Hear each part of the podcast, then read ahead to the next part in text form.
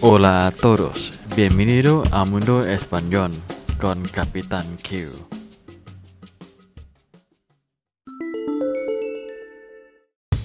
สวัสดีครับทุกคนยินดีต้อนรับสู่โลกภาษาสเปนกับกัปตันคิวนะครับ Hola a todos bienvenidos a mundo español con Capitán Q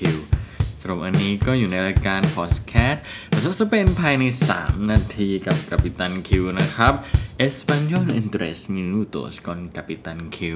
สำหรับวันนี้นะครับผมก็มีสำนวนนะครับภาษาสเปนมาฝาก ให้เพื่อนๆหนึ่งสำนวนนะครับ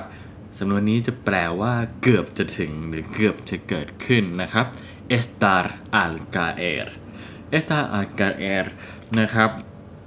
คำสำนวนนี้นะครับ ใช้อย่างไรนะครับ เดี๋ยวผมยกตัวอย่างให้ฟังนะครับ no tengo ganas de ordenar mi habitación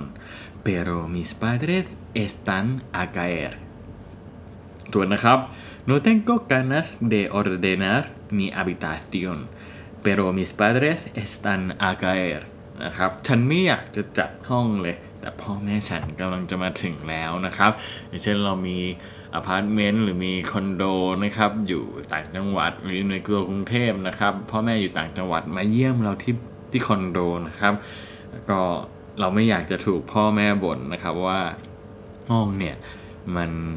อ่ารกมันไม่สะอาดมันสกปรกเราก็จะบอกว่าอ่า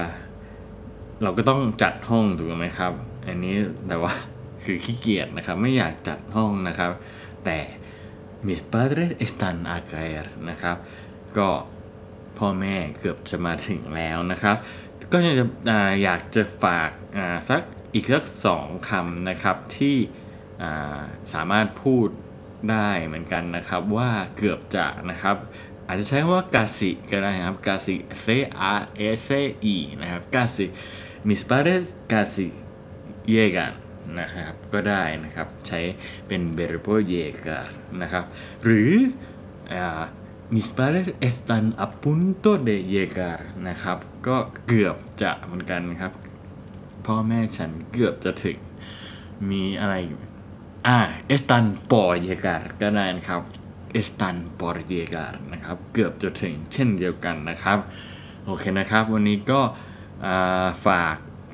สำนวนสำนวนหนึ่งแล้วก็ฝากสำนวนที่มีความหมายว่าเกือบจะถึงหรือเกือบจะเกิดขึ้นนะครับ están a caer นะฮะ